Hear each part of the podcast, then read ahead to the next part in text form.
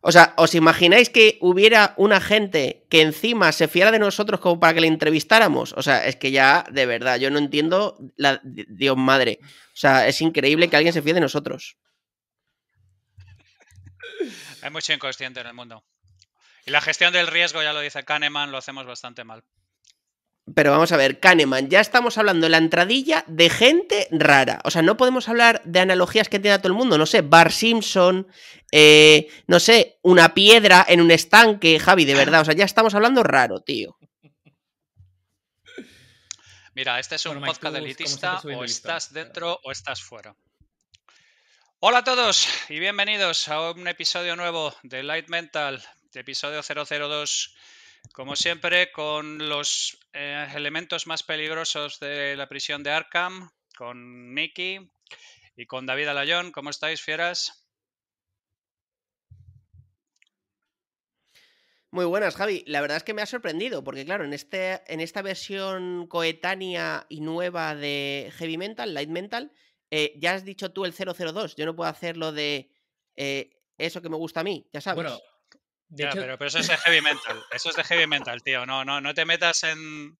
No, mezclemos cosas, no mezclemos cosas. Y hoy, para variar, tenemos un ser humano entre nosotros. Eh, hemos decidido que vamos a incrementar 40 puntos de IQ intermedio el, el programa y hemos decidido traer con nosotros a nuestro buen amigo Samuel, al que le damos la bienvenida desde aquí. ¿Cómo estás, Samuel? ¿Qué tal, Javi? ¿Cómo andas? Bueno, de momento con dos piernas, eh, eso es importante. Javier todavía no es del colectivo de silla de ruedas, al que por supuesto también podríamos ofender, pero todavía no lo vamos a hacer. Eso es, deja, no, no, no te adelantes, no te adelantes, luego los ofendemos. Samuel, aparte de un buen amigo, una buena persona y una persona muy interesante, que por eso lo hemos traído aquí, no traemos aquí a Piltrafas, es, eh, bueno, ahora dará a Miki un, pequeño vídeo de, quién es Samuel y en qué radica ese éxito y con quién ha empatado para poder estar aquí en, esta tertulia de, semidioses del Olimpo, como es el caso de Light Mental. Pero además de ello, es una persona que tiene dos conocimientos muy específicos que son necesarios para hablar en el día de hoy, que luego decidiremos sobre ello.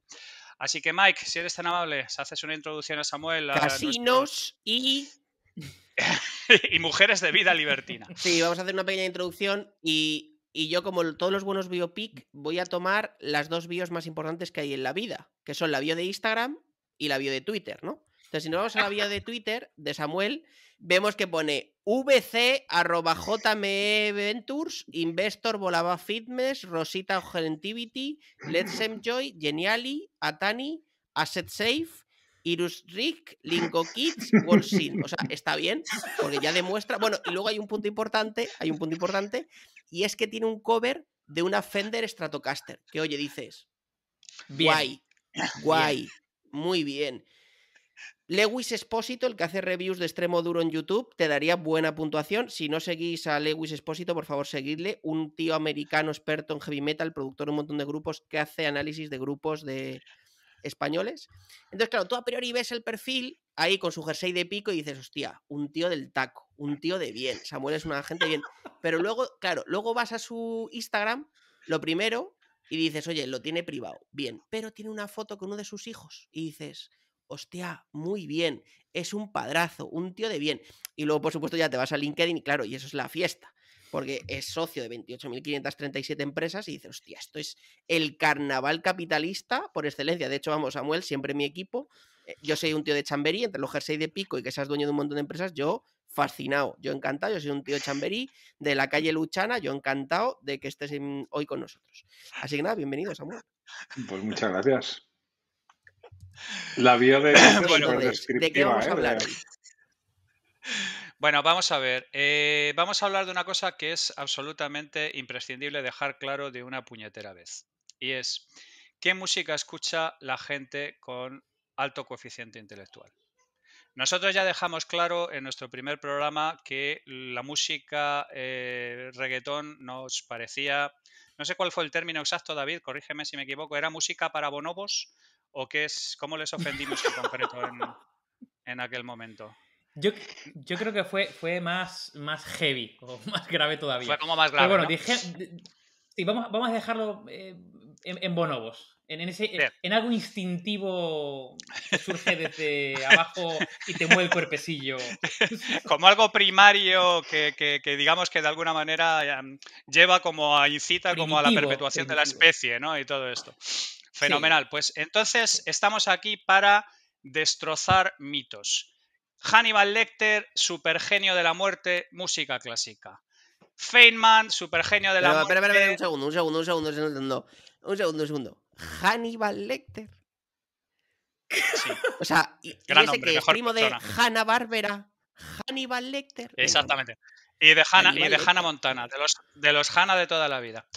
Eh, Debo entender que la H aspirada no te ha terminado de convencer, ¿no? Sin embargo, tu acento de al leer la biografía de Samuel de Cambridge me ha convencido muchísimo. Perdona, yo soy de la meseta. En la meseta pronunciamos las cosas como nos sale de los huevos. Me parece bien. Si no, que lo hubiera puesto fonético. Me parece que hubiera puesto para sordos, ¿no? Hubiera puesto pistas. No, lo que queremos Con es saber cacofonía. Sí, con caras de Belmez. Lo que queremos es saber aquí vuestras teorías, porque está claro que eh, a los tres simios que estamos aquí no servimos para dar ningún tipo de, de lección sobre qué es lo que estudia la gente con alto coeficiente intelectual. Nos hemos traído aquí a Samuel, que es un tío con estudios, es un tío aplicado, que tiene cara de yerno perfecto, de esta gente que ha sido delegada de clase durante los cinco años de la carrera. Samuel, infórmanos. ¿Qué música escuchas y qué escucha la gente que como tú ha hecho provecho y carrera en la vida? Pues definitivamente metal, ¿no? Creo que es la respuesta que. No hay más preguntas, señoría. Lo Aquí primero, el lo primero, a Hasta luego. nosotros- Muchas gracias por escucharnos. A nosotros no nos escucha. O sea, es decir, a poder ser a heavy metal no, porque la gente inteligente escucha cosas con criterio. Eso es. Y Samu, ¿qué, qué cosas, ¿qué cosas escuchas tú? O sea, ¿qué grupos, qué, ver, poco- qué bandas, qué cosas has estado es- descubriendo últimamente, qué marcha me llevas? Eso es, a ver, a ver, en el fondo hablar de, o sea, con metal exagero un poco, ¿vale? A mí lo que más me mola en, en la vida después de, o sea, con mi, mi hobby principal es tocar la guitarra, así que como ya hablamos antes de, de reunirnos hoy, a mí cualquier cosa que lleve guitarras eh, me gusta en principio, ¿vale? Entonces, lo que más me gusta es el rock, Chiquilicuatre. eh, Chiquilicuatre, por ejemplo, una guitarra como Dios. Pero ya te precisé que tenía que ser de seis cuerdas y de una escala al menos de 24, 75 pulgadas. No me 23-75, valen ni laúdes. Nada. Ni Eso vihuelas, ni Pero sí, pero-. Total, total. Eh, entonces, a mí dentro de eso, pues me gusta, pues efectivamente, me gusta el metal y dentro del metal, pues me mola el, eh, algunas cosas de progresivo, eh, las cosas más clásicas del mundo, ¿no? De, pues como todo el mundo, los Maiden, Metallica, eh, incluso el grunge últimamente, yo creo que me estoy haciendo viejo, incluso escucha, empecé a escuchar a Pearl Jam con, con 40 años y oye, de- debo decir que alguna cosilla que, que me ha gustado, aunque hasta ahora los tenía, de hecho, precisamente yo consideraba el grunge como los asesinos de- del rock y del metal, Ujú. sí que les tenía una cierta, una cierta tirria. Incluso ya lo más loco, o sea, a mí, eh, dicho lo igual, me mola el metal, pero no me gustan normalmente las variantes más extremas, ¿no? No me mola, pues, los guturales, ese tipo de cosas no me gusta, pero debo decir que el último disco de Lamb of God, por ejemplo, me ha encantado, me ha flipado. Sí, señor. O sea, ¿no te, no te gusta el metal, el, el trash metal, ¿no? O El gutural metal, este, el hardcore, hardcoreta a tope, ¿no? No, no, a ver, a ver. Mm, Miki, el thrash, limítate, ¿no? El- los Metallica, Megadeth, tal. Limítate a lo que tú sabes que ¿no? es de Rosalía y de Grindcore. Tangana. O sea, no, no, no, vamos a ver. No, no, eh, eh, eh, vamos a ver, Él, él vamos a está ver. hablando, él está Vamos a hablando ver, de. Carcass, está hablando de Death, está hablando de, de- de los Corpse Paint noruegos, los que Mira, primero eh, tocan y, que y luego queman David puede iglesias. dar fe que nos fu- David puede dar fe que nos fuimos, y esto es verídico, hace seis años o siete años, a eh, el mayor festival del mundo de heavy metaleros, ¿vale? Que se hace en creo, que Francia. es el, creo que es el segundo, porque el primero es el Wacken, pero vamos, más o menos del estilo Wacken. en el Europa. el en, el, Hellfest. en el- e- el Hellfest. Y te puedo asegurar que eso es maravilloso. O sea, a mí me encanta el heavy y, y ese. No, no me acuerdo, David, todos los grupos que vimos ahí de gente que, que, vamos, se le podía poner las torres gemelas encima de la cresta eh, de lo dura que la llevaban, la cresta. Em, Bueno, a ver, hay, hay que decir, Miki, que eh, acogía un rango bastante amplio de grupos. Escuchamos desde sí.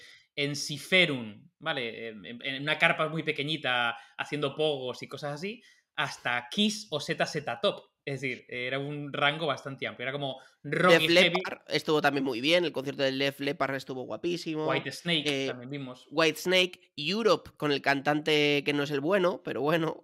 No, no- no- em, no estaba Joy o sea, Tempest? la verdad es que ¿No tenían Yo a Joy sí, Mike, Tempest? ¿eh? Yo creo No que me acuerdo. No, O sea, el, el origi- Sí, sí, yo creo que sí, en Europe sí. Y el White Snake, tío, eh, flipamos en colores. Es- Bueno, en general flipamos con todo, es decir, ostras, ¿cómo se cuida la gente del metal? Sí. Tanto por la Bueno, voz, ver. por los pelazos que llevaban. No. El tío de Kiss, yo nunca lo olvidaré en mi vida, el mejor concierto a nivel de show que he estado, sin lugar a dudas. El tío se pilló una tirolina en mitad de una canción eh, por encima de 120.000 personas mientras tocaba la guitarra y cantaba.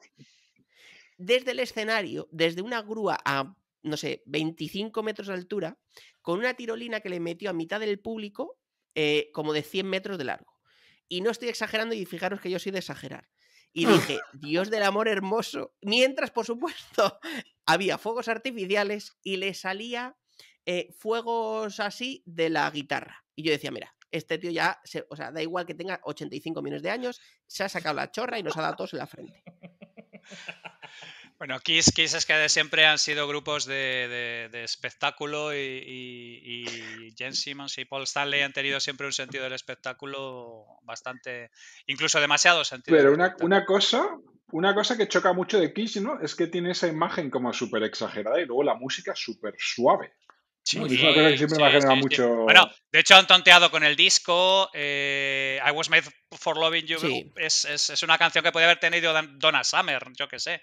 O sea, pero, pero son, son gente que es que en Estados Unidos no somos conscientes de lo que es Kiss en Estados Unidos. Era algo que en- entrabas a los ocho años y, y ya no salías en el resto de tu vida.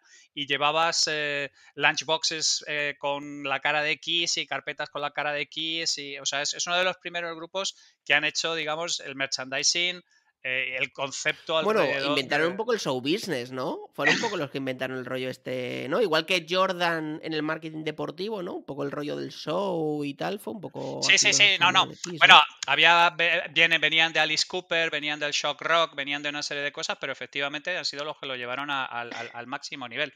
Pero de todos modos, Y por luego intentar... siempre les ha acompañado, ¿no? Ay, perdona. No, que les No, no, no, acompaña no. mucha leyenda urbana, ¿no? De, de- del tío este con la lengua cortada eh, y que tiene un trasplante de lengua para hacerla más larga. Sí, bueno, eh, pero- que pero es que- es que- pollitos en los conciertos. de- Kiss, Kiss es mucho más interesante la realidad que las historias inventadas. Si tú te lees las biografías de, de- de- de- de- sobre todo la de Ace Frehley, y yo me imagino que la mitad de las cosas se las dejaron en el cuarto de editar y dijeron, no, de esto no podemos hablar, pero son, son gente que es, es fascinante la, la historia real. Pero vamos a intentar recuperar un poco el hilo, el hilo central. A ver, chavales, ¿qué eran lo que estudiaban los empollones de vuestra clase en bachillerato y luego en la carrera? ¿Qué era lo que, estudi- qué era lo que escuchaban? ¿Qué era, qué era lo, que, lo que normalmente escuchaba la gente que, que Te iba tenía a decir porque lo que cada- estudiaban. Lo que Eh, estudiaban O sea, que lo yo, que, Javi, estudi- lo, que, coño. lo que estudiábamos, vamos, los que estudiábamos, los que nos collejeaban. ¿Cuál, cuál, cuál era vuestra experiencia? ¿Cuál era vuestra experiencia sobre qué es lo que escuchaban? Y luego lo que quiero saber es qué disco fue el que os abrió vosotros los ojos y dijisteis, esto es lo mío y ya está y, y no hay marcha atrás. Y, y- Venga, un poquito, un, un poco de comentarios sobre qué es lo que escuchaban los empollones de vuestra clase y el disco que os abrió los ojos y que os dijo, esto es lo mío. ¿Quién? ¿Yo? Venga, yo. Dale, Em, a ver, yo los empollones de... A ver, yo, yo tengo que decir que no, no estaba en el grupito de los empollones por... por, eh, por, por horas en la biblioteca o de chapar por las tardes, pero bueno, por notas estaba ahí, ¿vale? O sea, que me ubico un poco en, en ese grupito.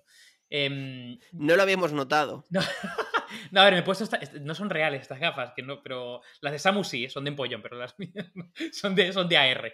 No, a ver, yo, yo la verdad que el- en el grupito así de. O sea, lo- los malos malotes de la clase, ¿vale?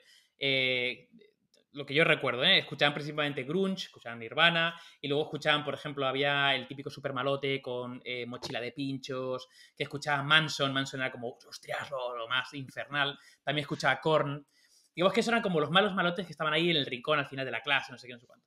Pero los empollones, concretamente, eh, eh, vamos, escuchaban bastante más rock y rock más clásico. Yo me, recuerdo escuchar perfectamente a, por ejemplo, Eagles o incluso blues. En esa época yo escuchaba mucho a Clapton y, digamos que íbamos más por el rollo más, pues yo creo que de rock clásico.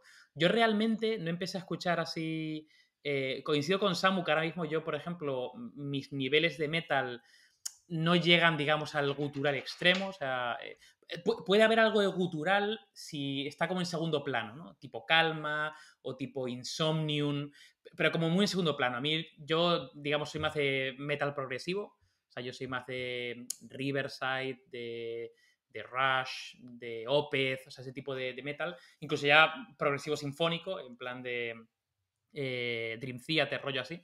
Eh, y luego, evidentemente, los clásicos, ¿no? Eh, Metallica y demás. Pero digamos que no, digamos que pasé del rock clásico a, incrementar mi nivel un poco así de, heavy metal, yo creo que con el nu metal. O sea, yo creo que mi primer grupo así que escuché más nu metalero probablemente fue.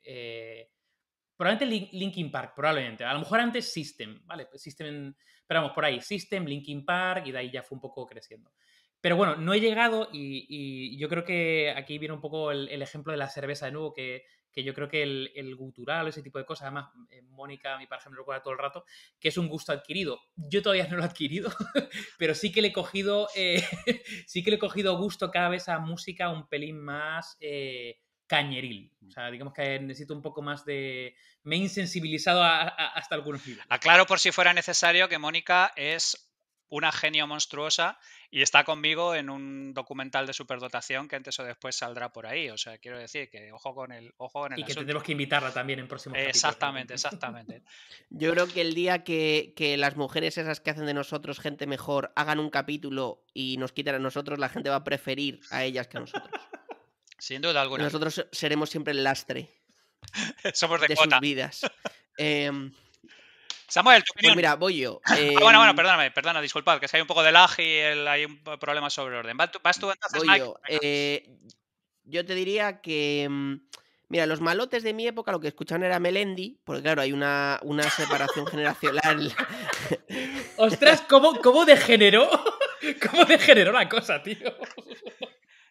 Oye, a mí me habéis preguntado y los malotes de mi época pues escuchaban con 13 años Backstreet Boys y luego con 16 Melendi y con 17. Pues claro, yo es que os recuerdo que cuando yo salí del colegio, pues fue el año, el, con mis 17 y 18 fue el año que salió YouTube. Entonces nosotros ya salimos del colegio con YouTube. Entonces, claro, aquello fue la revolución. Entonces era Melendi con rastas, el Melendi malote, porreta, ¿sabes? Eh, y luego el disco que me ha cambiado, pues mira, yo te diría que en mi caso, em, pero también por, el, por, el, por las cosas para las que lo he usado, ha sido eh, Sagas de Equilibrium. Sagas fue el segundo disco de Equilibrium, es un disco largo, eh, tiene canciones de estas de 8 minutos, eh, disco de hora y media, y es un disco que mezcla em, sinfónicos, o sea, tiene parte muy epic metal y tal, con algunas muy de hardcore, de que parece que hay dos baterías a triple bombo, porque claramente es un bombo de estos que tiene automático, por si no, ni de coña lo hacen. Y, mm, y reconozco que me enganchó, o sea, salió en 2008, yo lo, escuché seguro en 2011, 2012 o mucho más tarde, pero me enganchó mucho porque me lo solía poner mucho para hacer deporte, cuando salía a correr. Entonces al final era como que ha sido un hilo conductor en mi vida cuando he necesitado concentrarme o tal, y, además que el doble bombo, ahora cuando necesito concentrarme me lo pongo y me ayuda mogollón. Samu. Pues a ver, yo eh, lo que preguntabais, ¿no? De los empollones, pues yo os diría que los empollones en mi clase no tenían demasiado interés eh, en general por la música, o se dejaban llevar más por el mainstream, ¿no? Y un poco, pues, eh, los más marginadillos y tal son los que más les daba por, por el tema del rock y tal, ¿no? Y lo que yo percibía así como más, más, más, más radicales, pues escuchaban Sepultura, escuchaban eh, Pantera, Rage Against the Machine, eh, ese tipo de cosas, ¿no? Eh, yo, sin embargo, por donde yo creo que me enganché fue por el Use Your Illusion 2 de Guns N' Roses. De Guns, qué bueno. que también, ¿no? Es, es, una buena pregunta, ¿no? ¿Hasta qué punto es eso? Metal, hard rock, ¿no? Hay, hay una frontera un poco, un poco difusa, ¿no? ¿no? sabría decir. El Ball Breaker de, de ACDC, ¿no? Que son todos, son todos de la época, son al final todos pues del 92, 94, ¿no? Que 91, 92. Cuando te empiezas, yo creo, a interesar cuando te empiezas a interesar un poco por, por estas cosas, ¿no? Eh, también me encantó el, el Agila de, de Extremoduro. Eh, también más, adelante, efectivamente, Linkin Park me encantó y el, el primer disco de, de, Limp Bizkit también me flipó, el, el Chocolate Starfish. Eh, Luego más adelante, pues probablemente descubriría Dream Theater, efectivamente, ¿no? Eh, que te, te, flipas muchísimo, ¿no? Sobre todo si, si, tocas algún tipo de instrumento, ¿no? Y te das cuenta que estos tíos son unos chalaos, que son unos instrumentistas acojonantes, ¿no? Que, que yo creo que pueden incluso eh, la virtuosidad por delante de la musicalidad muchas veces, ¿no? Pues, pues te flipan bastante si, si los miras con ese ojo, ¿no? De, de flipado de, del instrumento. Y no sé, ya, ya, os digo que mis últimas incursiones así en terrenos más, más bueno, Nightwish también, también me, me gusta bastante, ¿eh? lo, mm, son muy chulos en, en, directo. Y ya, ya os decía, lo, lo, más durillo que he escuchado últimamente es Lamb of God, que nunca hubiera dicho que me iba a gustar, pero el último disco es una pasada, me parece una pasada, la verdad. Esto es, esto es muy interesante también. De Dream Theater se conocen en Berkeley. O sea, que te quiero decir que es que son. Luego lo haremos sobre los músicos heavy y sobre los que tocamos y sobre lo reputísimo que es darte cuenta de que no tienes ni puta idea porque todos los días te tiran a la cara que, es, que son unos auténticos animales. Yo en mi caso es que como tuve epifanía, porque claro, yo, yo era de los empollones que me hinchaban a collejas, de hecho a mí me hinchó a collejas muchísimo eh, Chus, el, batería de Mago de Oz, que estaba en mi clase que en, en primero chus, de BUP... Chus di Felatios. Chus, chus di Felatios, sí señor. Jesús María Hernández Gil. Que en primero de bachillerato los curas le dijeron que sería muy recomendable por ambas partes que los caminos del colegio y los suyos divergieran, pero hasta entonces, eh, vamos, me, me, me, dio todo lo que quiso. Y curiosamente, en ese año en el que él fue invitado amablemente a, a coger la puerta, que sería el 84-85, yo que venía de escuchar Tecnopop, Aviador Draw y Golpes Bajos, que os podéis imaginar el, el, nivel, a mí me vino Power Slave de los Maiden y me dio en la cara una patada que me reventó, la, pero, pero me reventó la cara. O sea, me, me, la, dejó hecha un, amasijo de cartílago y sangre. Y claro, a partir de ahí yo dije, pero bueno, ¿pero qué es esto? ¿Pero de dónde sale esto? Y, naturalmente lo bueno que tenía es que tenía un montón de años para atrás para echar un vistazo y ver obra maestra tras obra maestra. Y vamos, eh, a, a, mí fue, fue Power Slave me, me, destrozó. Y a partir de ahí ya enganché y no solté nunca jamás de los, de los, de los jamases. Entonces es curioso, porque una de las cosas que comentaba Samuel es precisamente lo impresionantemente virtuosos que son los, los, los músicos de, heavy. Y, y, la idea de que se tiene de que son una banda de rascatripas que hacen ruidos guturales y no, realmente rascatripas que no sabían tocar era la gente de la movida, que eran todos niños de papá y ninguno tenía ni puta idea de tocar. Y claro, eh, yo empecé a tocar con 18 años, eh, tengo 50, madre de Dios. Y, y, es que no podría tocar como la gente de Dream Theater ni aunque me reencarnara tres veces. ¿Por qué creéis que hay ese poco conocimiento general de lo inmensamente virtuosos que suelen ser los músicos heavies y, y, y el, el, problema que hay con... O sea, tú oyes, tú oyes a Rush, has mencionado antes, David, tío, pues si son unos músicos que, sí. que, que, que, tumban. La gente de Dream Theater son todos unos musicazos que es que no es ni medio normal lo musicazos que son. Claro, si tú entras por la guitarra, entras por la guitarra, pero luego ves a Jordan Rudess tocar o ves a Mike Pornoy tocar y dices, pero estos tíos, ¿de dónde, de dónde han salido? Los propios grunge, que efectivamente a, a mí me jodieron también la vida, porque, porque pero claro, es que tú, tú, tú veías eh, el primer disco de, de, de, de Pearl Jam y es que es la hostia. O sea, no es como, por ejemplo, Nirvana, que eran como más pancarras. Esto era la gente que hacía una música que alucinabas. Y los predecesores, que eran Mother Love Bone, que, que estaban con, con el, el, el, tipo este que, que, que, se mató de una sobredosis con 20 años. Es un disco que alucinas.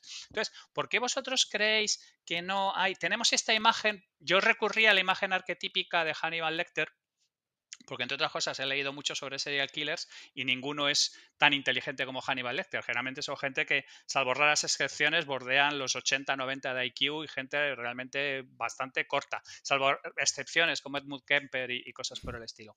Pero ¿por qué tenemos esa idea de que la gente de high IQ le gusta el jazz? le gusta la música clásica, le gusta mm, no sé, como una especie de, cosas musicalmente elevadas. Y yo es que me leo a, veo algún disco de Dream Theater y digo, joder, pues es que también me he visto a, Miles Davis y son discos que están a la altura por completo. ¿Por qué creéis que hay esta mística de, que no saben tocar cuando son absolutos animales? Samu, empieza tú ahora, por favor. Porque es un prejuicio. Sí, bueno, claro. Es un... Total, a ver, es, yo creo que es una combinación de cosas, ¿no? Es la estética de la gente, ¿no? Pues las melenas, el no sé qué. Luego, la música, si la empiezas a escuchar, pues eh, de primeras es cierto que transmite con una cierta agresividad, ¿no? Normalmente es guitarras muy distorsionadas, eh, tempos altos, eh, la batería. Mm, mm, mm. o sea, es, probable que tenga una cierta curva de entrada, ¿no? Que, que a lo mejor si, si te paras ahí eh, no eres capaz de, destapar que más allá. Mm, yo creo que debe ser un poco eso, fundamentalmente, ¿no? De... Es como el café, ¿no? Lo decís antes, no sé quién ha mencionado, un gusto adquirido. Pues a lo mejor también hay cierto gusto adquirido en esto del metal, ¿no? No es la música más sencilla de, escuchar, a lo mejor de primeras. Aunque sí que es verdad que tiene esa. Sí que tiene esa descarga de energía, ¿no? Que yo creo que, que se siente muy, muy fácil, ¿no? Eh, ya el tema letras y demás es, es muy... Ah, hay todo tipo de letras, ¿no? Pero yo creo que en, nuestro caso, por ejemplo, ¿no? Que, no somos hablantes nativos, no creo que hayamos entrado probablemente en el metal por, por el tema de las letras, aunque son muy chulas, ¿no? Y muy épicas algunas, muy tal. Pero yo creo que lo que he dicho, es estética y sonido agresivo, ¿no? Por, así decirlo. Hmm. Yo estoy, o sea, yo estoy de acuerdo con, contigo, Samu. O sea, yo, yo creo que em, o sea, yo creo que hay como que la música clásica eh, queda bien. O sea, queda, quedas bien, ¿no? Quedas como de. yo creo que siempre ha estado muy vinculada a la música clásica, pues con un, vamos a decir, con una educación, con un acceso privilegiado, con como que quedas bien en, un estatus al decir que te, que te, gusta la música clásica. Eh, pero vamos, que el, heavy metal sinfónico eh, y progresivo, vamos, tira directo de música clásica. Pero bueno, queda bien, digamos, en ese punto. Y de hecho, por ejemplo, el jazz creo que es un. Creo que es un, estilo eh, venido a más en cuanto a el estatus que ha adquirido, ¿no? Es decir, el jazz empezó donde empezó, no, no empezó donde la música clásica, y de alguna, de alguna forma eh, bueno, por, yo creo que principalmente por la, eh, digamos, el, arte de la improvisación, ¿no? Que tiene ese, ese, punto de enganche del directo y de la complejidad armónica y de, una serie de cosas que de alguna forma eh, la han llevado al punto en el que está. Claro, el, heavy metal como tal, aparte de ser de alguna forma más reciente, ¿no? no, ha llegado todavía a ese estatus porque creo que hay como barreras que, como ha dicho muy bien Samu, son principalmente estéticas, ¿no? Es decir, eh, si ves a un tipo, pues yo que sé, vestido de frac tocando el piano con una canción de Chopin, dices, ostras, qué fenómeno. Pero no te puedes imaginar que haya un tipo con unos pelos que le llegan por los tobillos y la ropa rasgada que pueda ser un virtuoso de la guitarra, ¿no? Me parece que ese tío es un pringado que está puesto ahí, ¿no? Es decir, que hay, una barrera estética. Y luego también, al igual que la música clásica no es mm, para todos, eh, pero tiene una barrera diferente, el heavy metal tampoco. Yo creo que es ese gusto adquirido que poco a poco tienes que ir eh, entrando, ¿no?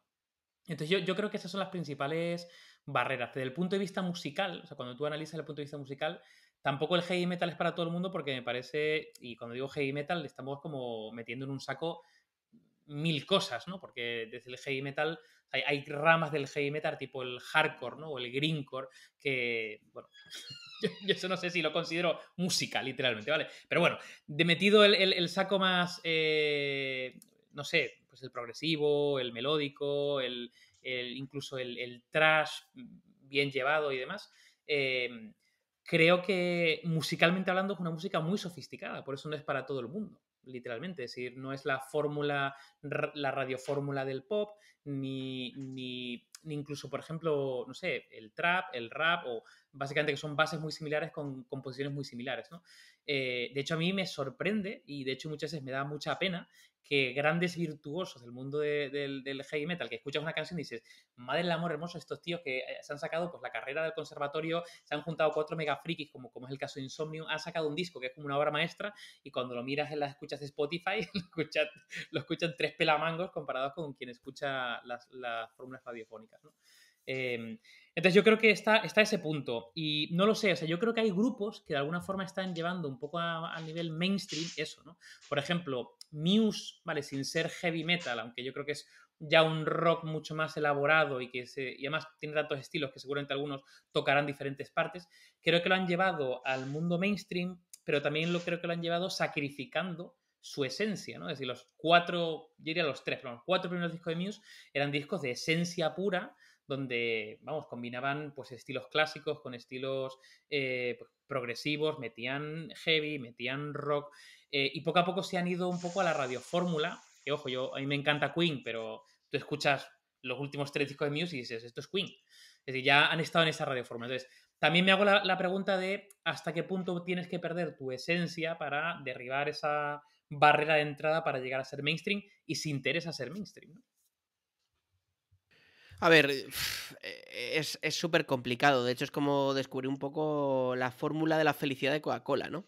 Em, estuve, estuve cotilleando que hay varios estudios y haciendo, o sea, queriendo un poco por la tangente de la pregunta, pero creo que complementa un poco lo que han dicho Samuel y, David. Yo en mi línea de no responder a lo de Clásico No, básicamente es que ya no me acordaba de la pregunta. Em, Classic Mike. Claro. Entonces, em, he estado viendo que en 2006 la Annual Conference Association Psychological Science de New York hizo un estudio de por qué la gente prefería música. Esto es un estudio de verdad, ¿eh? lo estoy leyendo en una revista de prestigio, ¿vale? Eh, A ver, ¿cuál, es el nombre? Super Pop, la Super Pop. lo encontré en la Super Pop de un baño, ¿vale? No, eh, a ver, es la muy interesante, ¿vale? Es la muy interesante. Dicen que ese estudio hizo un análisis de em, un poco la parte ya no de CI, sino por qué la gente con CI eh, un poco más elevado eh, le gusta más el heavy y el rock, ¿no? Y dice que en general no solo es que esa gente con más CI, o sea, no, no es tan ambiguo como eso, sino que es gente que tiene mayor capacidad de abstracción. O sea, la gente que tiene mayor capacidad de abstracción Em, y en general de imbuirse en pensamientos más profundos, es aquella que obviamente por esas dos capacidades suele o puede tener potencialmente un CI mejor. Aquí Javier obviamente nos sabrá explicar esto mucho mejor. Em, pero que puede entender metáforas y eh, profundidades de la música de forma mucho más abstracta. ¿no? Y es verdad que un, que sé, un pop que usa siempre los mismos cuatro acordes versus heavy metal, que obviamente son, pues muchos de ellos unos virtuosos de la leche, claro, te genera un, un esfuerzo cognitivo eh, y una abstracción cognitiva mucho más profunda, ¿no? Javi, eh, o sea, eh, yo, no sé aquí si, si, obviamente la base de un CI se puede medir en base a eso y por eso es, es causal o es directamente proporcional, ¿no? No, a ver, nosotros el origen un poco, el hilo conductor un poco de lo que queríamos hablar hoy en el podcast era un artículo que hemos circulado entre nosotros en el que había un estudio que, digamos, correlaba de alguna manera IQs altos con la adscripción a, música metal a música heavy metal. Entonces, el, tema es, eh, a mí me resulta muy tentador, claro, por puro sesgo de confirmación. Pero lo que quería indicar eh, de alguna manera, al, intentar razonar los resultados, que los resultados eran, eran inequívocos y era sobre una muestra de 1.700 estudiantes, o sea, quiero decir que eran, eran estadísticamente significativos, era que planteaban como que a la gente le gustaba el heavy metal como manera de escaparse de la realidad o de escaparse un poco de lo que les estaba ocurriendo o de alguna manera volcar, digamos, agresivamente mm, sus frustraciones con el mundo. Yo he leído el artículo y esa conclusión me parece un poco de todo a 100, posiblemente porque no está identificado con lo que a mí me ocurrió. A mí me ocurrió que estaba acostumbrado a un determinado tipo de música, vino alguien con unas letras, unas arquitecturas y que te mezclan en un tema de nueve minutos un poema de Samuel Taylor Coleridge pues a mí con 14 años me estalló el cerebro. Fue al revés, fue un poco como los cómics Marvel con respecto a los cómics de DC. DC era una cosa blanca, impoluta, los malos eran muy malos, los buenos eran muy buenos y Marvel de pronto era una cosa con muchísimos más matices. Entonces yo tengo la sensación de que la gente que se engancha al metal lo hace por los matices. Porque luego he llegado al, jazz y el jazz me encanta también y joder, a mí, yo no sé tu experiencia, Samuel, pero a mí mi profesor de guitarra me decía que tenías que trabajar mucho y saber mucho para poder improvisar. O sea, que quiero decir que, el virtuosismo pasa por una, trituradora de, trabajo, esfuerzo y de, y de know-how importantísima. Y el heavy es muy riguroso.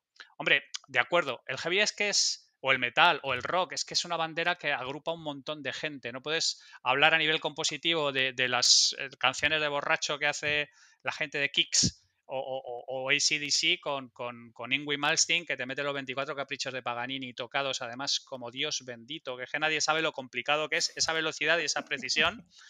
Eh, es que no, no sabe lo inhumano que es el, el, que no lo haya intentado tocar. Entonces, ¿Os acordáis ¿Os acordáis de un referente moderno que era Herman, Lee eh, de Dragon Force, tocando Through the Fires and Flames. Porque yo creo que es el ejemplo, el referente moderno de ese virtuosismo claro, claro, pero eh, mundialmente conocido. Pero es que Dragon Force son las dos guitarras a todo. De hecho, Dragon Force Through, Through Fire and Flames es la guitarra más difícil del Guitar Hero. Es la canción de extrema dificultad en el Guitar Hero en máxima dificultad. Pero eso es virtuosismo puro. O sea, no solo Germán Lee, es, el otro. Entonces, el, asunto es. Eh, em, y empiezo de nuevo por ti, Samuel, por darte un poco eh, preponderancia con, respecto a nosotros. ¿Qué, es, ¿Qué, es, lo que te llama, qué es lo que te llamó la atención? ¿Te llamó la atención el despliegue de energía la sofisticación, una mezcla de ambos, ¿qué, es lo que, digamos, te, te, te, te, hizo más pum?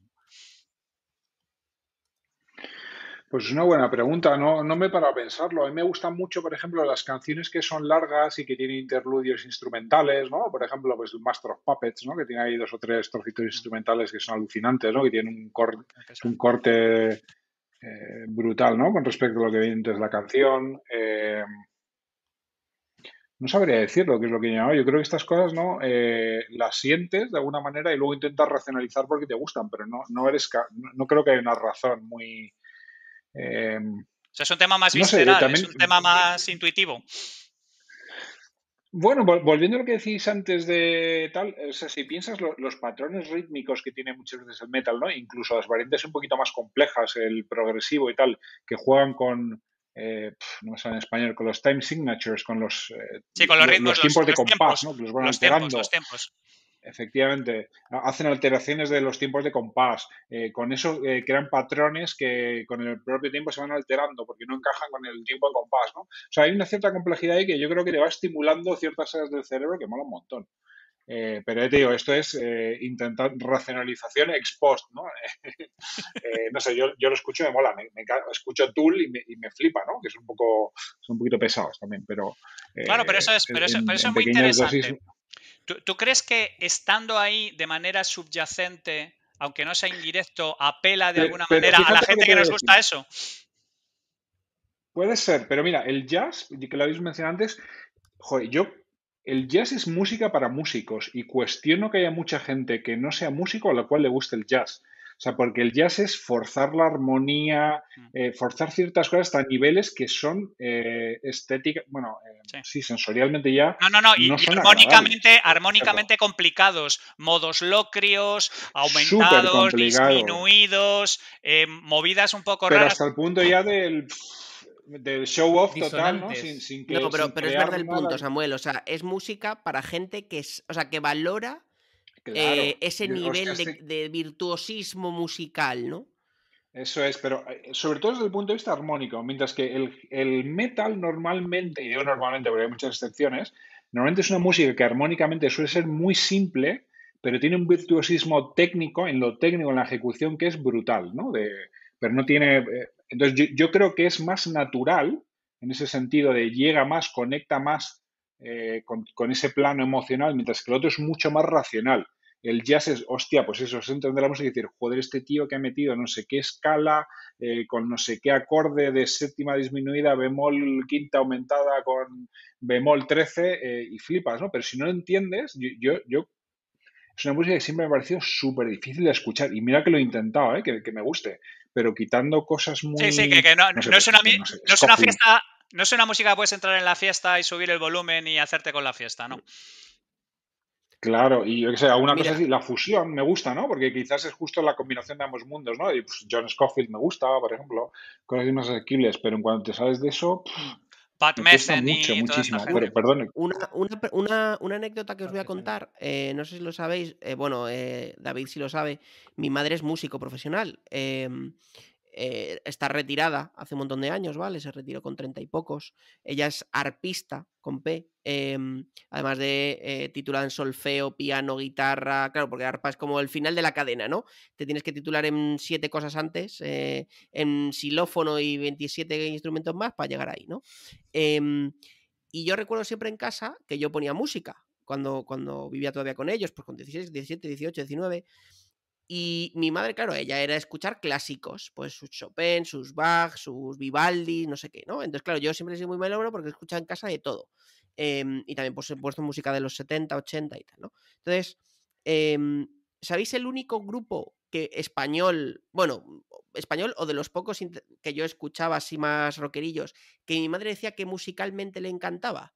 Mago de Oz. Y yo decía, ¿cómo puede ser que Mago de Oz, que es un grupo, que tú dices, hostia, eh, super comercialoide que se ha ido vendiendo cada vez más, no sé qué y tal. Decía, bueno, pero es que las sinfonías, las melodías que tiene, eh, a nivel de producción y de composición, son muy buenas.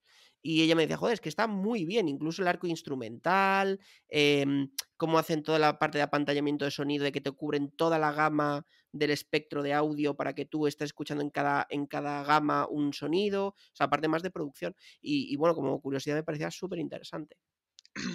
Pues mira, veo lo que dices y subo dos más. Em, en el grupo, bueno, uno de los muchos grupos en los que yo he estado, eh, no sé por qué salió una vez a hablar de Mecano.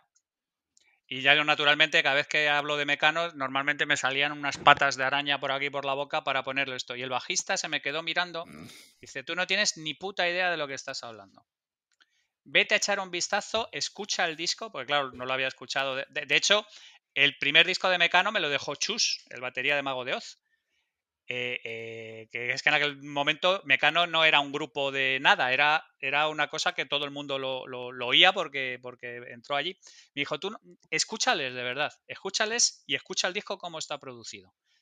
Y claro, te pones los cascos, escuchas mucho. Joder, es que ahí está lo mejor de cada casa de músico de sesión. Está Tino de Geraldo tocando la percusión. Está, eh, no me acuerdo quién estaba tocando. Bueno, bueno, bueno, el disco está producido que tira de espaldas. Pero eso sí que tienes que ser músico para apreciarlo.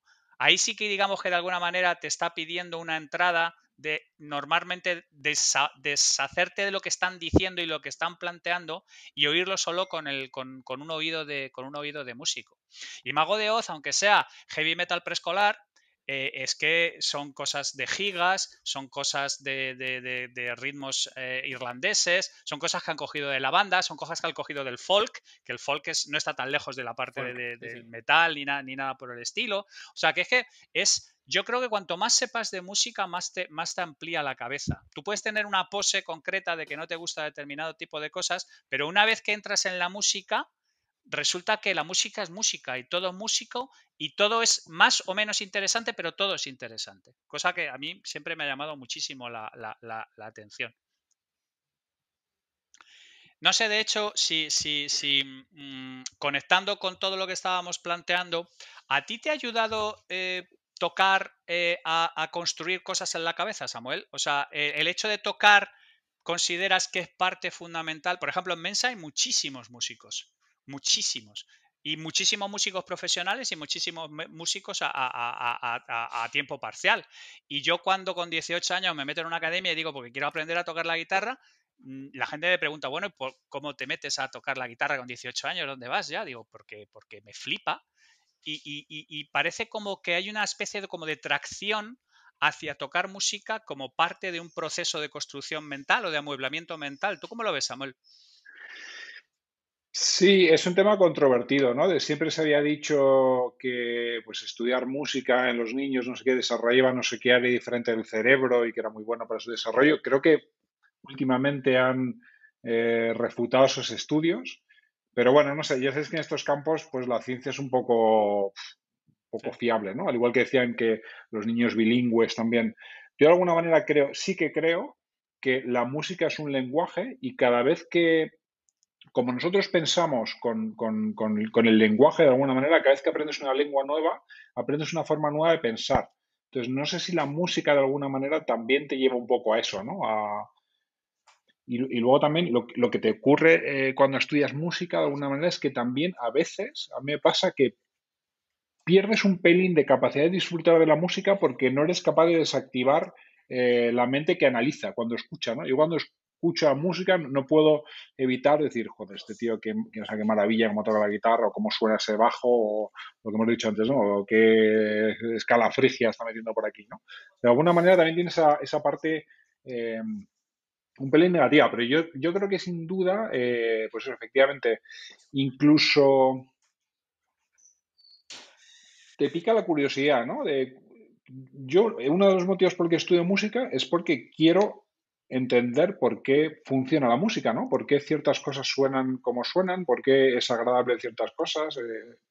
Entonces, en ese sentido, pues, pues creo que es un pasito más, ¿no? En, ese, en ese camino que no se acaba nunca de, pues, de ir poniendo más, más bloques al, al Lego, ¿no? De entender cómo funciona el, mundo en general, ¿no?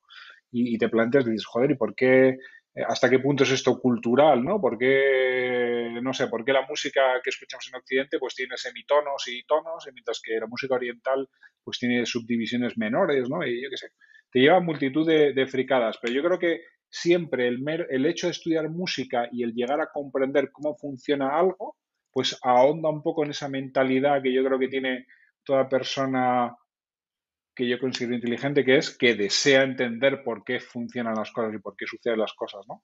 Entonces, en ese sentido creo que ayuda. ¿Tú cómo lo ves, David?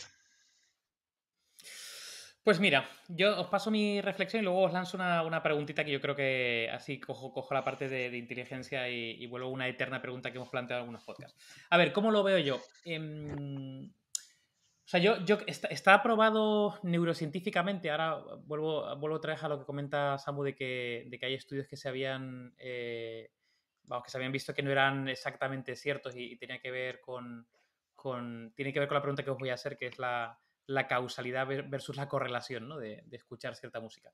Pero digamos, lo que sí está, eh, digamos, testado eh, neurocientíficamente es que la música, y concretamente tocar un instrumento, es casi como si fuera como si tu cerebro fuese al gimnasio, en el sentido de que se, activan muchas partes del cerebro, ¿vale? Eh, tanto la parte motora como la parte auditiva, la parte visual, si lees una partitura, la parte de la emoción, es decir, conecta muchas partes que de alguna forma eh, no se conectan solo escuchando música o, haciendo una de las actividades, Lo cual eso genera también como una interconexión eh, de diferentes partes donde se unen pues eso, eh, se, unen caminos que no se unirían de otra manera diferente, ¿no? que tienen que ver también con la coordinación, con, la capacidad de conexión, de conectar y demás.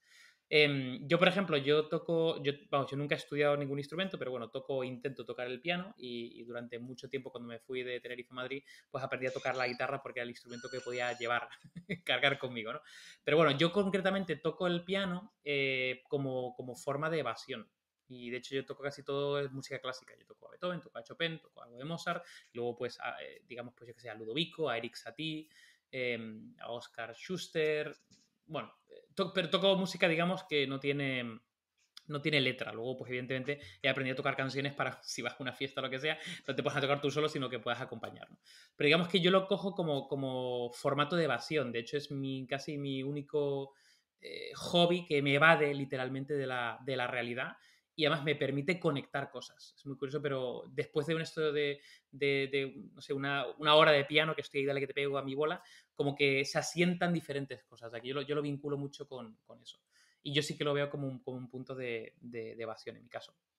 Y la pregunta que os quería hacer es, em, a ver, eh, yo he estado leyendo un montón de estudios relacionados con la correlación entre la inteligencia y diferentes tipos de música. ¿no?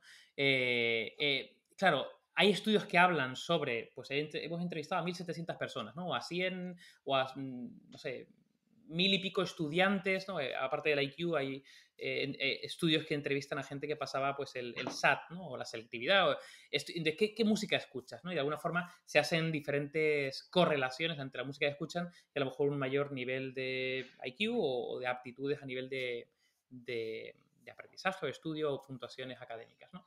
Pero claro, luego hay otro tipo de estudios que hacen una causalidad, es decir, por escuchar cierta música puedes desarrollar mayor nivel de inteligencia, ¿no?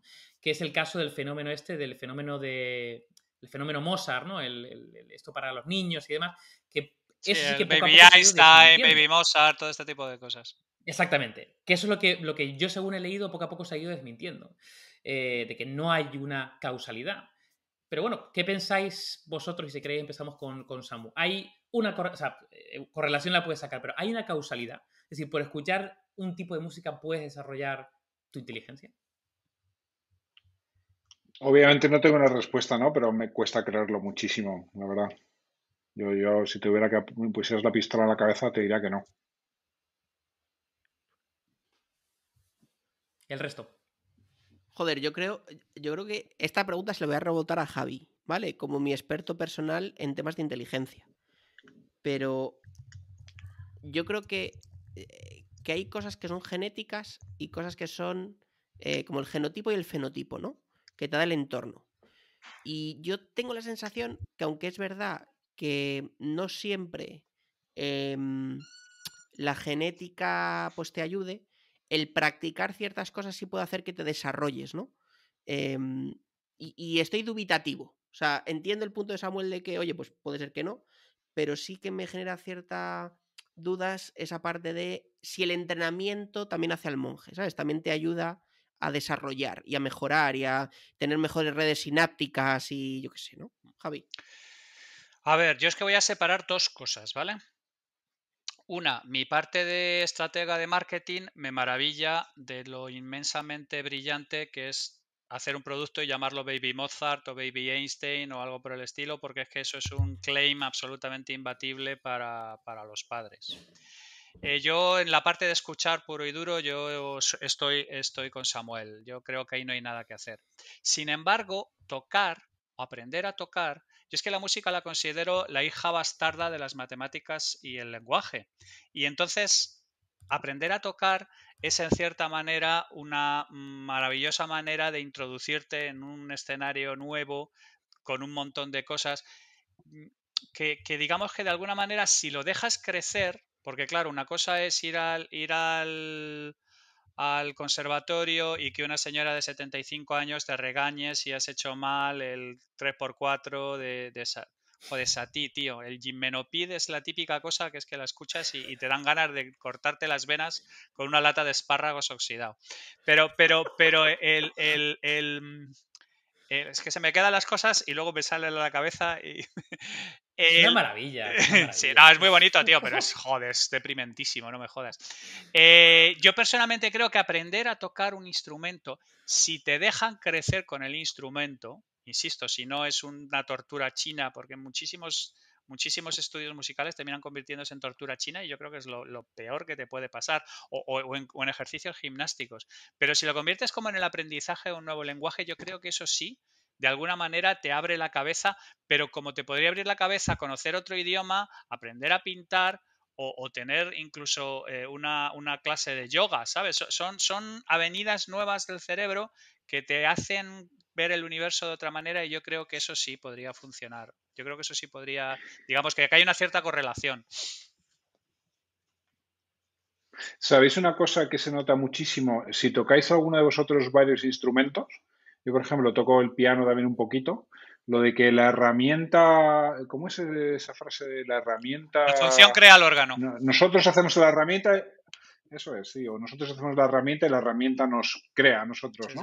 Pues es con la música yo lo veo cristalino, ¿no? El piano que es facilísimo, obviamente, ver todas las notas perfectamente ordenadas, pero si tienes que transponer de tonalidad una canción es un verdadero infierno. Mientras que en la guitarra, por ejemplo, visualizar las notas es el puto infierno, pero transponer una canción es trivial, ¿no? Y cómo la, eh, los patrones visuales, de alguna manera, que desarrolles en un instrumento y otro, te ayudan o te, o te perjudican para ciertas cosas, ¿no? Para mí, en, pocos aspectos lo he visto tan claro y tan patente como, como en este de la música, ¿no? Y como yo creo que si compones con cierto instrumento te lleva a componer ciertas cosas, ¿no? Que, probablemente con tu instrumento eh, pues no lo harías así. De, hecho, yo creo que hay un momento clave en tu vida que es cuando ya te das cuenta que eres músico. No eres guitarrista o no eres pianista o no eres... Y entonces resulta que vas al teclado y eres capaz de hacer algo no bueno, pero sí decente, y eres capaz de ponerte la batería y eres capaz de controlar dónde van las cosas y, por supuesto, eh, eres capaz de coger un bajo y, y, y, llevarlo para adelante. Sentido musical, ¿no? Aunque sea básico. No solamente es un el tema claro. del ritmo, es, es, un tema de técnicas básicas, es un tema de ver a tus colegas, es un tema de hablar con ellos. Eh, por eso tocar en un grupo, lo mismo que estar en un equipo, los deportes individuales están muy bien, pero yo creo mucho en los deportes de equipo, pues el, los grupos es exactamente igual. Las dinámicas de grupos son, son, son absolutamente maravillosas. Chicos, yo estaría hablando con vosotros aquí toda la puta noche, ya os lo digo sin ningún tipo de problemas. Pero me, vamos a cerrar porque la gente no, no, no, no, no es cuestión de turrearlos hasta la muerte. ¿Querías algo específico, Mike? Que te veo aquí con el Sí, dedo o me estás. Yo, eh, como, como estamos aquí eh, inventándonos un nuevo formato que es Line Mental, antes de dar las conclusiones finales, una última pregunta para Samuel. Samuel, sin saber cuál va a ser el próximo Light Mental ni quién va a venir, ¿nos podrías dejar por favor una pregunta preparada para la próxima persona que venga al Light Mental? ¿Cuál es, su, ¿Cuál es el disco que más le ha influido en su vida? Venga. Cojonudo. Perfecto, pues en dos semanas se la preguntaré. Maravilloso. Pues venga, chicos, vamos a cerrar.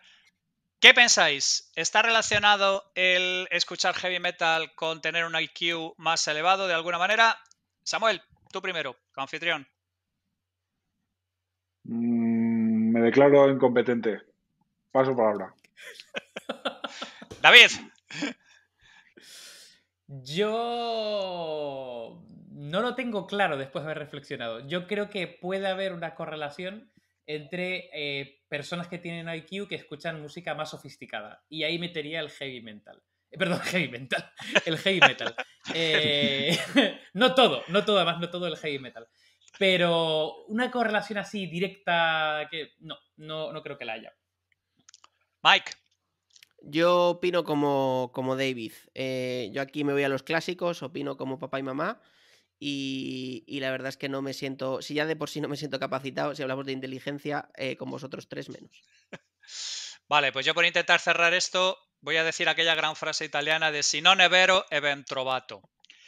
Y si no es verdad, pues joder, me gustaría pensar que, que, que, que es así, porque... Que sí, ¿verdad? Porque, ¿Qué cojones? ¿Qué le vamos a hacer? Chicos, gracias a todos por vuestro tiempo, un auténtico placer. Samuel, muchísimas gracias por someterte aquí completamente en, sin ensayo y sin ningún tipo de preparación como los inconscientes que somos. Gracias por tu tiempo. Mike, David, cuidar mucho, un abrazo. Salud y metal, cuidados todos. Hasta la próxima.